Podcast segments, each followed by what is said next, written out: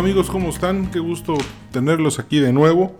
Este es el capítulo número 12 de Mundo Generacional, un podcast en el que platicamos acerca de las generaciones y las repercusiones que tienen en la sociedad, todas las diferencias que existen entre los X, los millennials, los contemplativos, los baby boomers, eh, la generación silenciosa y pues como siempre tratamos de centrarnos en México y en América Latina, aunque también tocamos temas pues, de, cualquier lugar que se necesite, para entender mejor este, este fenómeno social.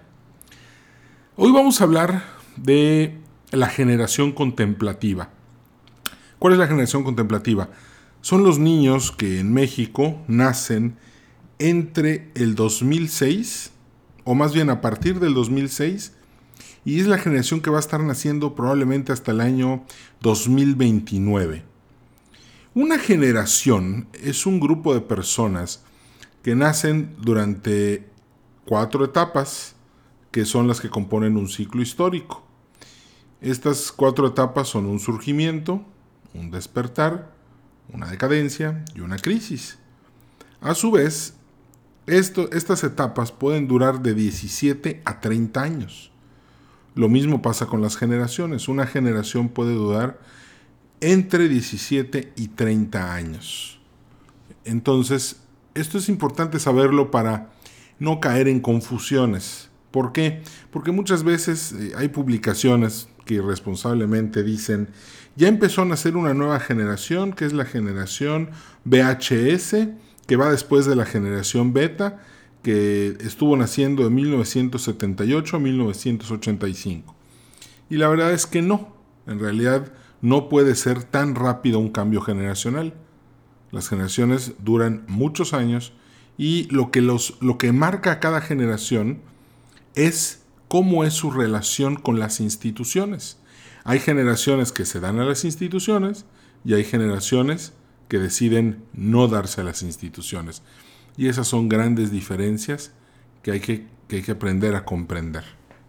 En el caso de la generación contemplativa, son todos estos niños pequeños, el más grande, bueno, considerando que nació en el 2006, pues entonces ahorita está entrando a, están entrando primero de secundaria. ¿Qué es importante saber de estos niños? Estos niños empiezan a nacer justo cuando empieza la guerra contra el crimen organizado. Una guerra que algunos dicen que ya lleva a medio millón de muertos, otros dicen que 400 mil, otros que 100 mil. Eh, definitivamente es un número muy considerable, ya es, ya es una pérdida humana muy muy grande en México. Sin embargo, estas circunstancias tan difíciles es lo que hace que los papás hoy tengan que sobreproteger a sus hijos. Hoy no puedes dejar que tus hijos salgan a montar bicicleta a la calle como los papás X lo hicimos en los 80 o en los 70, incluso en alguna parte de los 90 en algunas ciudades.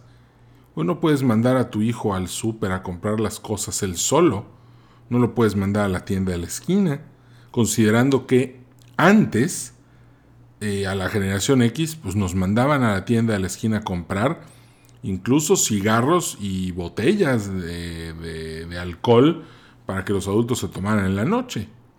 Y, pues ni se diga de salir a la patineta, a salir al parque con los amigos. Eso ya no existe. Hoy es necesario es, eh, pues sobreproteger a, a esta generación. Esta generación está aprendiendo y está viviendo en un ambiente en el que los adultos le están solucionando todo. Los adultos son el eje rector de la vida de los infantes.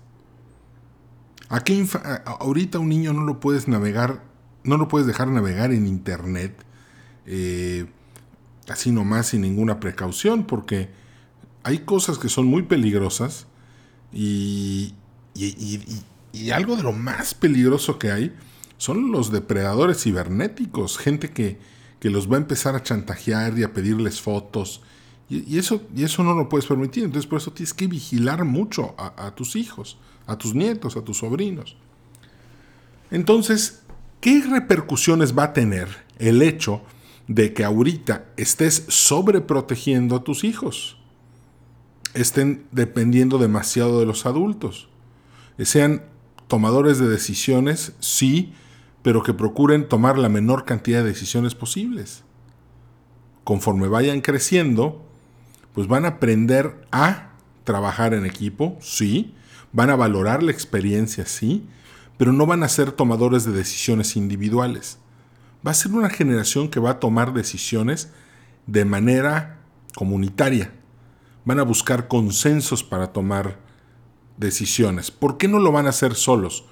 Porque lo que están aprendiendo en la infancia es precisamente valorar la experiencia y cuidar el autoestima de los demás, protegerse y llegar al consenso para que de esa manera todos estén contentos.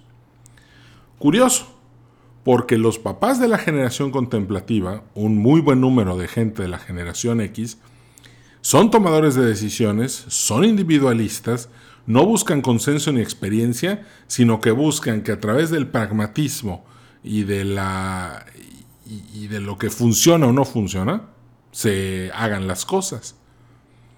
Pero curioso porque, digo, ya hemos hablado de la X, ¿no? Fue una, fue una generación a la que se le dejó hacer muchas cosas con mucha libertad, pero por otro lado sufrió mucha represión por parte de los adultos.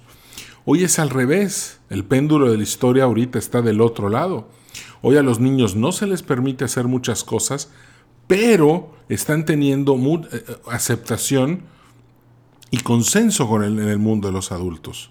Hay algo que quiero que, que recuerdes siempre cuando pienses en teoría generacional. La relación que una generación tiene como niños con los adultos es la relación que va a tener después como adulto con las instituciones. Una generación como la contemplativa que aprende que los, em, los adultos son la solución a los problemas, pues de grandes van a ser muy institucionales y van a aprender a tratar de resolver todo a través de las instituciones. ¿Y esto es malo? No, esto es bueno. Nada más que hay un detalle. Imagínate que estos niños quisieran solucionar todo como de manera institucional en una época como, lo, como hoy en la que las instituciones pues no funcionan. Pues no puede ser, ¿verdad? Eventualmente, eh, conforme el tiempo vaya pasando y las instituciones mexicanas se vayan reconstruyendo y el individualismo pierda fuerza, pues entonces esta generación le va a caer muy bien los tiempos en los que va a vivir tomando decisiones alrededor del año 2055 al 2080. En, esos años a, estos niños son los que van a dirigir el país durante la siguiente decadencia institucional. No hay que olvidar que la historia es cíclica. Existen los ciclos históricos, ya platicamos esto en el podcast anterior, en el del rey que fundó una dinastía. Entonces hay que tener consideración, en consideración que los niños de la generación contemplativa son los niños que nada más observan el conflicto, pero por su eh, temprana edad no pueden participar en él. Si pensamos un poco en la literatura griega, en la Odisea, vamos a ver a Telémaco, un niño que observa todo el conflicto de la Ilíada, el regreso de su padre, que a su madre la pretendan este, todos esos reyes y, al final su padre regresa, cobra venganza y puede recuperar a su madre.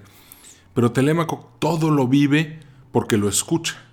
Sin embargo, es muy poco lo que él puede hacer como príncipe debido a la fuerza eh, tan grande de los demás y su poca eh, capacidad para resolver problemas. Otro tema de la generación contemplativa es que muy probablemente, mucho, muy probablemente, los números más optimistas lo dicen, solamente sea de 40 millones de mexicanos, comparado con los 46 millones 400 mil millennials que hay. Esto significa que en este siglo vamos a ver a una generación menor en edad ser inferior en números a la generación anterior. Y esto tiene consecuencias. Bueno, de hecho, nada más lo único que tenemos que hacer es observar Europa y los países en donde la tasa de natalidad ya es muy baja. En 1960, cuando empiezan a ser la generación X, la tasa de fecundidad era de 7.1. Hoy es de casi 2.1. Por eso la población mexicana sigue creciendo, sí, pero también ya empezó a envejecer. Y conforme los millennials vayan envejeciendo, la población mexicana va a envejecer de una manera pues, muy fuerte. Y la generación que sigue va a ser una generación más pequeña. ¿Qué efectos va a tener esto? Muy sencillo. Imagínate una campaña política entre el 2024 y el 2060. Los políticos van a tener que hablarle a qué generación para poder ganar a los millennials. ¿En qué se van a centrar las políticas públicas? En el voto millennial. ¿De qué se va a tratar todo el tema del desarrollo social, las pensiones, etcétera? De los millennials. Entonces esta generación, de cierta manera, la contemplativa, va a ver cómo la generación millennial construye nuevas instituciones, se sienta sobre ellas, las solidifica, las hace fuertes, y eventualmente a ellos les va a tocar administrar esas, esas, eh, esas instituciones, van a ser los guardianes de, esas, de, esas, de todo lo que se construya entre el día de hoy y más o menos el año 2055, 2060, y, y de repente, abajo en, la, en la gráfica, va a llegar a ver una nueva generación que empieza a nacer alrededor del 2030. Y esa generación va a nacer durante una época de surgimiento institucional. Tradicionalmente, esas generaciones son las generaciones más numerosas. Es el caso de los baby boomers en el siglo XX. Nada más que ahora vamos a ver una generación que no va a ser los baby boomers, sin embargo van a tener rasgos muy similares. Y obviamente esos también van a ser mayores que la generación contemplativa. Es difícil hacer una corrida estadística, pero se espera que con institucionalidad, una buena economía, eh, más estabilidad y un mejor ingreso per cápita, pues eso dispare la tasa natal, claro, no a los niveles de 1960, pero sí lo suficiente como para que esta generación que va después de la contemplativa supere en número a la millennial. Dicho esto, la generación contemplativa lo que va a tener es que va a ver como el poder millennial simplemente va a pasar a la generación que va después de ellos. Su nombre viene de que van a contemplar el poder.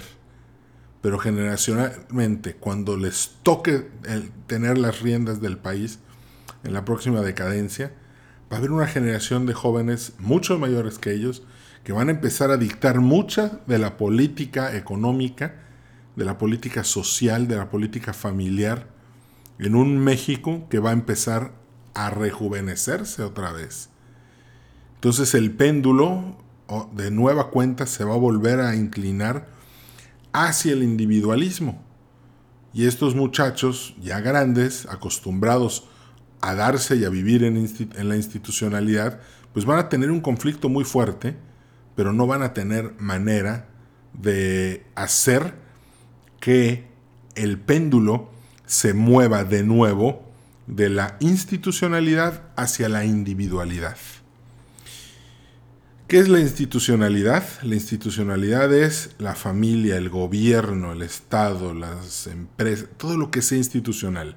Todo, ¿ok? Digo, es un pleonasmo, pero todo aquello donde haya agrupaciones humanas, la iglesia, por ejemplo. ¿Qué es lo individual? Pues es, la persona buscando su beneficio. En cambio, en la institucionalidad la gente busca el beneficio común. Ni uno es mejor que otro porque un exceso de institucionalismo puede generar, por ejemplo, una dictadura.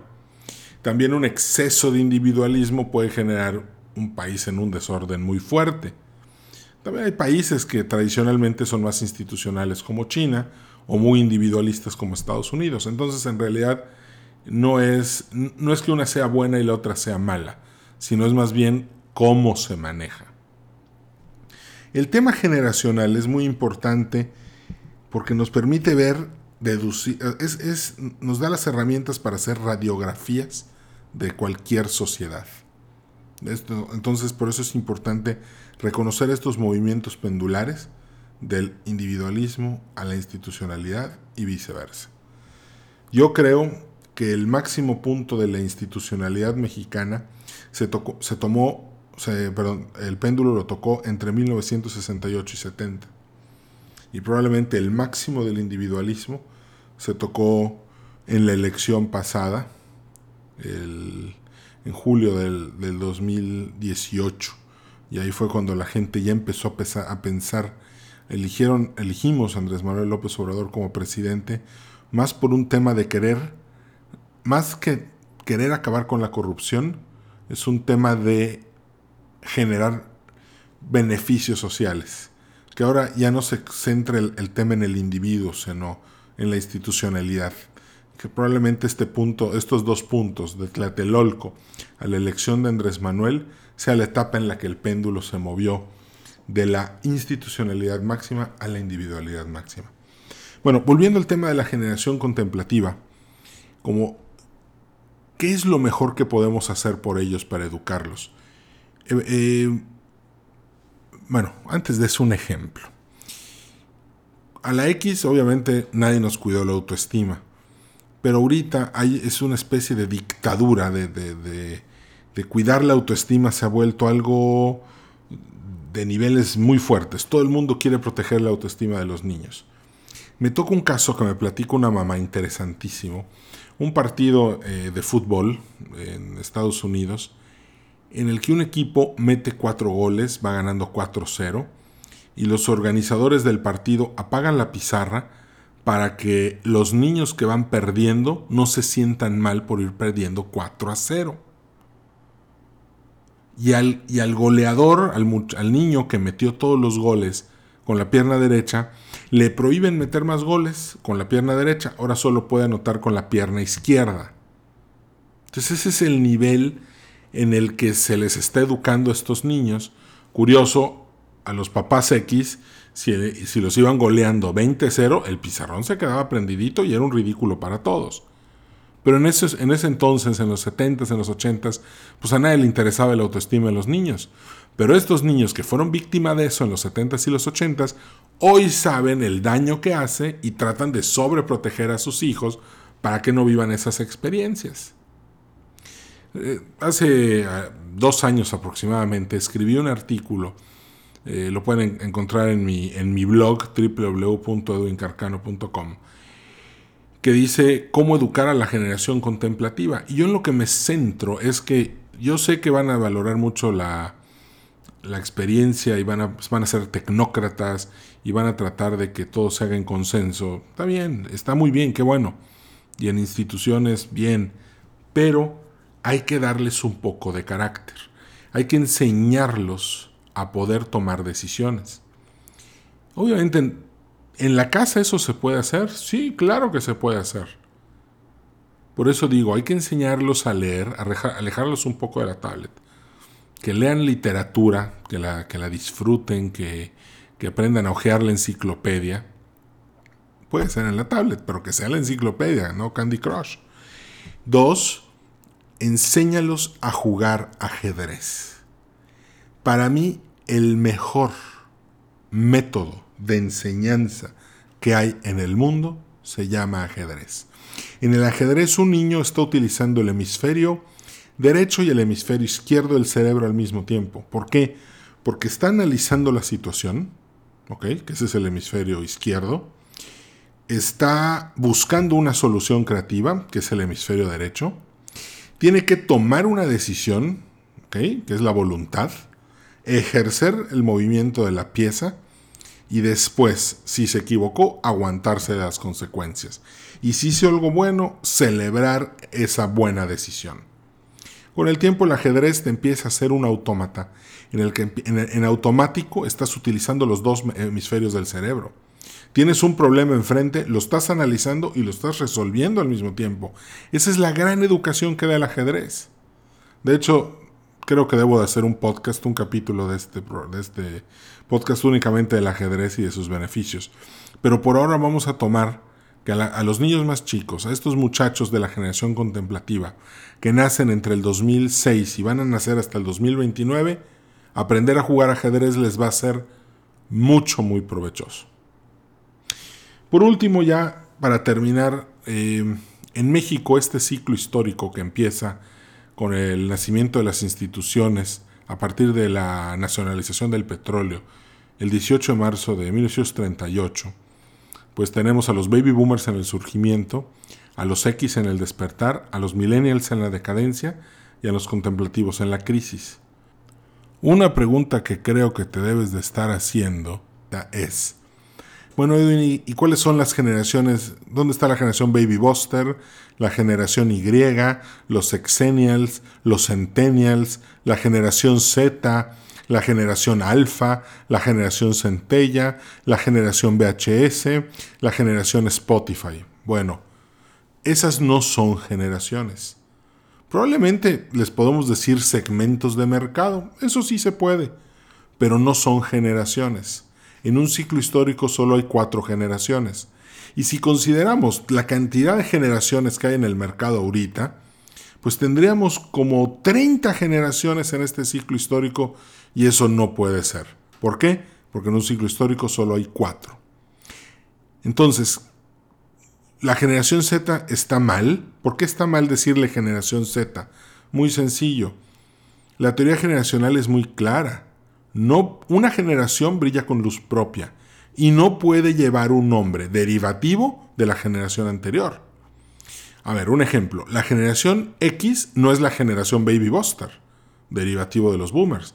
La generación millennial no es la generación Y, porque Y es derivativo de la X. Entonces la generación Z no puede ser Z porque no puede ser derivativo de la Y y de la X. Es, e, e, es, incorrecto llamar la generación Z. Y sí, efectivamente, empresas como Deloitte se han equivocado y las llaman generación Z, pero eso es un error garrafal, tremendo. No se vale. Por eso, pero sí se le puede llamar generación contemplativa por el, la, por la razón de que van a contemplar el poder tan grande de una generación tan poderosa como la millennial y como la generación que va a ir después de ellos. O sea, de cierta manera lo que van a contemplar es como unos utilizan el poder y se lo pasan a otros. En Estados Unidos, la última generación con estas características fue la generación silenciosa, que nació entre 1924 y 1942 aproximadamente. Esta generación, pues la silenciosa, y es una generación que nunca pudo tener a un presidente. O sea, la generación anterior tuvo a muchísimos presidentes desde John F. Kennedy hasta George Bush 41. De ahí pasaron a un baby boomer, que es Bill Clinton, luego George Bush 43, luego Obama y luego Donald Trump. La generación silenciosa de Estados Unidos contempló el poder pasar de la generación GI a la generación baby boomer. En el caso de México es diferente, sí tuvimos varios presidentes nosotros de la generación silenciosa, Díaz Ordaz, Echeverría, López Portillo y Miguel de la Madrid. Todos ellos niños que nacieron en los 28 años que duró la guerra civil entre la, renuncia de Porfirio Díaz, la Revolución Mexicana, y la nacionalización del petróleo. Bueno, pues así es como funcionan este, las generaciones y la generación contemplativa, pues eh, no deja de brillar con luz propia. Es una generación a la que vale la pena mucho estudiar, entender y pues más que nada armarlos con este carácter para que puedan ser mejores tomadores de decisiones cuando haya que tomar decisiones en lo personal. Enséñales ajedrezes, enséñales a leer la enciclopedia, a hacer cultos.